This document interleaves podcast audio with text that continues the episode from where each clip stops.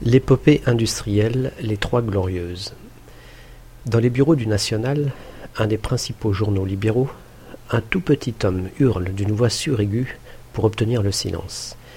Il s'appelle Adolphe Thiers. Il est marseillais, journaliste, et s'est fait connaître par l'énorme succès d'une histoire de la Révolution française. À l'annonce de la publication des ordonnances, Thiers a convoqué au National les principales personnalités libérales des journalistes, bien sûr, mais aussi des avocats, des écrivains. De cette réunion va sortir un appel signé de 44 noms, invitant les députés à organiser la résistance. Le régime légal est interrompu, celui de la force a commencé. L'obéissance cesse d'être un devoir. Dans l'après-midi du 27 juillet 1830, les premières barricades s'élèvent, les premiers coups de feu sont tirés. Charles X remet le commandement des troupes, dix mille hommes, au maréchal Marmont. Comme les Parisiens estiment que celui-ci, en 1814, a trahi Napoléon, leur colère s'en accroît d'autant. Ils s'enhardissent. Par les fenêtres ouvertes, il fait très chaud, des bûches de bois, de vieilles marmites, des pots de fleurs commencent à pleuvoir sur la troupe qui sillonne Paris. Bientôt, les soldats ouvrent le feu sur les manifestants. Vers cinq heures de l'après-midi, on voit paraître un ouvrier boulanger, le torse nu, portant sur ses épaules le cadavre d'une femme. Il s'avance vers une compagnie du cinquième régiment de ligne et dépose, devant les soldats, le corps ensanglanté en hurlant. Voilà comment vos camarades arrangent nos femmes. Allez-vous en faire autant? Un peu plus tard, deux compagnies du cinquième de ligne passent à l'émeute.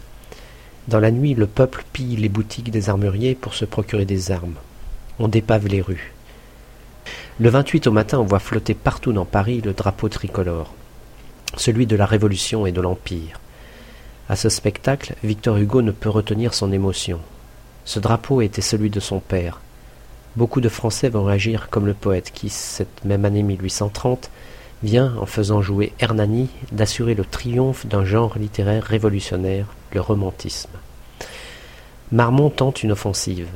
Ses soldats doivent se replier autour du Louvre et de la place Vendôme. À la fin de la journée, sa situation se révèle désespérée. Il fait dire à Charles X que le mieux serait de retirer les ordonnances.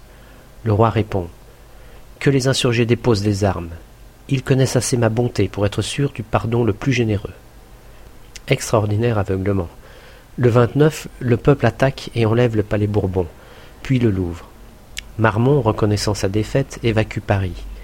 Dans la soirée, Charles X, enfin, fait savoir qu'il retire les ordonnances. Trop tard. Le peuple ne veut plus des Bourbons. Charles X devra partir pour l'exil. Pendant les journées d'insurrection, on les appellera les Trois Glorieuses, certains émeutiers avaient crié Vive la République d'autres Vive Napoléon II Ils n'obtiendront ni l'un ni l'autre. Thiers présente la candidature du duc d'Orléans, cousin de Charles X, dont les opinions libérales sont connues. Au balcon de l'hôtel de ville, le vieux Lafayette paraît aux côtés du duc et s'écrie le duc d'Orléans, c'est la meilleure des républiques.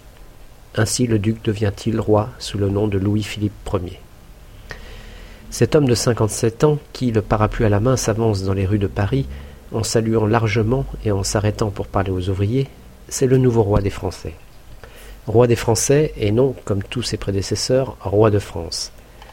Par cette différence, Louis-Philippe tient à marquer son attachement à la démocratie, c'est-à-dire le gouvernement du peuple par lui-même. Il règne sur les Français qui l'ont choisi, et non sur une France qui serait sa propriété. Délibérément, il accentue son apparence de Français moyen, d'où son surnom de roi bourgeois. Ne croyez pas que ce soit de l'opportunisme, autrement dit la volonté de se piller à une situation donnée. À dix-sept ans, sous la Révolution, Louis-Philippe d'Orléans a fait partie du club des Jacobins. Il s'est battu dans l'armée révolutionnaire à Valmy et à Gemap. La désertion de son chef, Dumouriez, l'a contraint à l'exil. Comme son père, Philippe Égalité, a voté la mort de Louis XVI, les rois de l'Europe lui en ont voulu. Il n'avait rien, il était pauvre. Pour gagner sa vie, il est devenu précepteur. Ce sont là des expériences qui marquent un homme. Sa femme, Marie-Amélie, lui a donné neuf enfants, dont huit ont survécu, cinq garçons et trois filles, tous beaux et intelligents. Il envoie ses fils au lycée. Cette famille mène une vie d'une grande simplicité. Devenu roi, Louis-Philippe n'y changera rien. Plus les années passent et plus se révèle pourtant son goût profond pour le pouvoir. Il n'aime que les ministres qui lui obéissent et fait en sorte d'imposer à tous ses vues. En fait, la révolution de 1830 n'a presque rien modifié en France. On s'est borné à augmenter le nombre de ceux qui votent, ils étaient cent mille, ils deviennent cent soixante-huit mille, puis, à la fin du règne, deux cent quarante mille. Ce qui, sur près de trente-deux millions et demi d'habitants, reste fort peu. C'est pourquoi Louis-Philippe devra faire face, sur sa droite et sur sa gauche, à une double opposition qui n'hésitera pas à employer la violence contre lui. Les légitimistes, fidèles à Charles X, qui tentent, avec la duchesse de Berry, d'amener la Vendée à s'insurger. Les républicains qui, avec Blanqui, cherchent à soulever Paris à plusieurs reprises, ou encore organisent des attentats contre le roi. Louis-Philippe a poursuivi l'œuvre commencée par Charles X en Algérie. Une colonie prospère est en train de naître. On pourrait en être reconnaissant au roi. Ce n'est pas le cas. Les oppositions poursuivent leur harcèlement. Victor Hugo, après avoir boudé pendant sept ans la monarchie de Juillet, finira par s'y rallier.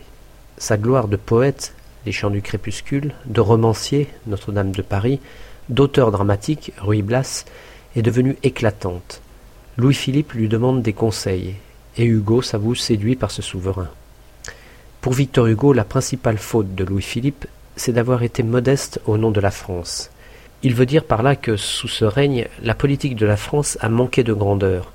C'est pourquoi les Français se sont mis à regarder vers un passé encore récent. Peu à peu, ils ont édifié autour des souvenirs de l'Empire la légende de Napoléon. Des marchands ambulants vendent partout le portrait de l'empereur. On chante des chansons de Béranger qui exaltent sa mémoire et les vieux soldats dans les villages racontent les prodiges du petit caporal aux paysans émerveillés. Louis-Philippe est un roi habile. Il comprend le sentiment populaire et cherche à le mobiliser à son profit. Il envoie son fils, le prince de Joinville, à Sainte-Hélène chercher la dépouille mortelle de Napoléon. C'est le retour des cendres qui bouleverse la France, décembre 1840. Ces voitures qui ressemblent les unes à des diligences, les autres à des plateformes sur roues, cette locomotive qui crache à grand bruit la vapeur, c'est la plus extraordinaire des nouveautés à l'époque, un train. Ce jour-là, le 24 août 1837, la troupe garde l'embarcadère, on ne dit pas encore gare, de la rue de Londres à Paris. D'une calèche, escortée par la cavalerie, descend une femme que l'on applaudit très fort. C'est la reine Marie-Amélie. Si elle est là, c'est pour accomplir une mission. Elle va inaugurer la première ligne de chemin de fer qui, en France, ait jamais emporté des voyageurs, celle de Paris à Saint-Germain. On a discuté longuement avant de se décider à construire cette ligne. Les savants ont observé qu'une vitesse de 40 km à l'heure ne manquerait pas de susciter de graves troubles de santé chez les personnes transportées. L'audace l'a emporté. Les frères Pereire et le baron de Rothschild ont fourni les capitaux. La ligne achevée, encore fallait-il trouver des voyageurs. Pour les encourager à emprunter le nouveau moyen de transport, les constructeurs ont demandé au roi d'inaugurer le nouveau chemin de fer. Les ministres ont répondu que le chef de l'État n'avait pas le droit de risquer sa vie. La reine Marie-Amélie et ses filles, avec un dévouement et un courage qui ont suscité l'admiration des Français, ont accepté de remplacer le roi. La reine et les princesses montent dans un wagon, en forme de berline, où elles s'estiment fort à l'aise et confortablement assises. Avec beaucoup de dignité, elles tâchent de dominer leur angoisse. Six cents personnes s'entassent dans les autres voitures. On sonne du corps, c'est le signal du départ. Une légère secousse, on part. Il ne faut que vingt-huit minutes pour arriver au PEC, terminus provisoire de la ligne.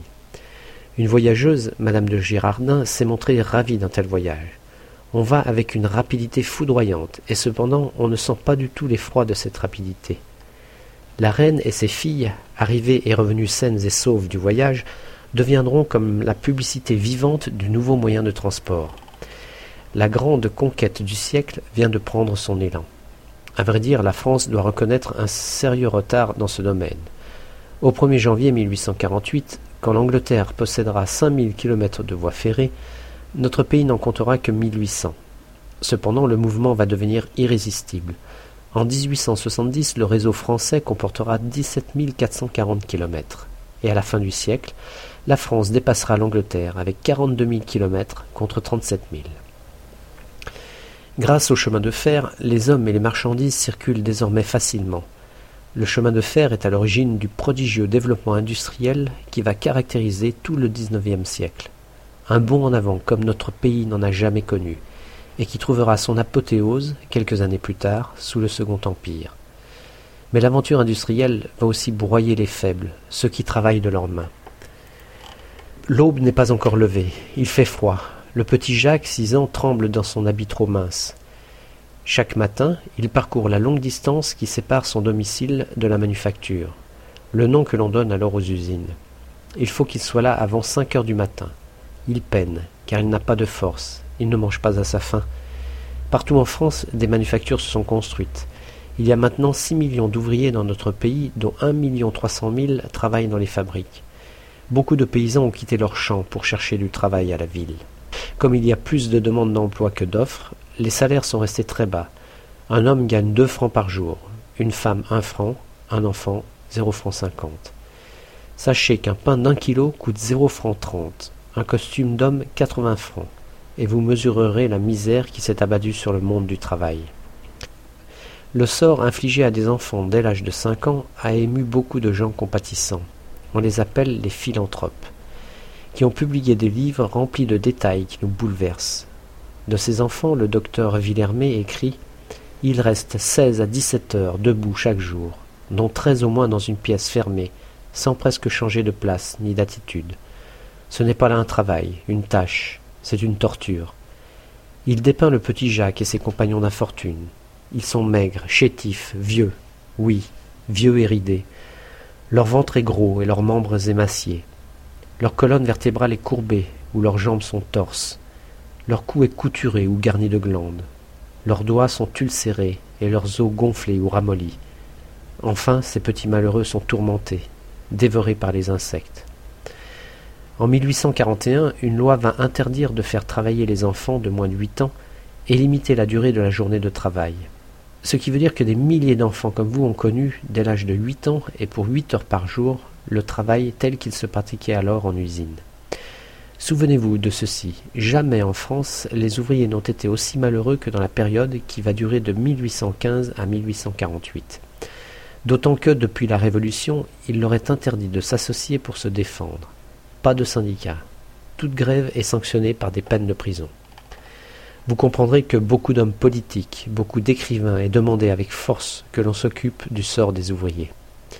Pierre Leroux réclame le socialisme, c'est-à-dire une plus grande égalité, Louis Blanc souhaite que l'on crée des ateliers sociaux.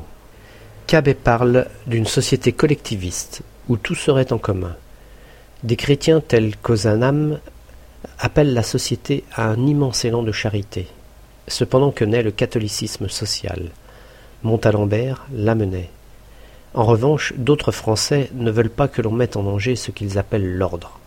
Ceux-là se refuseront à comprendre l'insurrection des canuts, ouvriers en soi, qui éclate à Lyon en 1834, parce que le travail manque et que les salaires sont trop bas. Le maréchal Soult, qui présidait le gouvernement, l'a fait écraser par l'armée. Il y a beaucoup de morts. De même, quand une révolution semblable éclate la même année à Paris sous l'inspiration des républicains, on la réprime sans pitié. On massacre, rue Transnonain, tous ceux qui s'y sont retranchés. Les idées nées au XIXe siècle sont à l'origine de celles que défendent aujourd'hui nos différents courants politiques.